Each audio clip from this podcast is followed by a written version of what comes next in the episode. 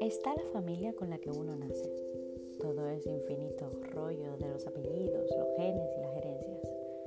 Y ya luego está la familia. Así, en mayúsculas.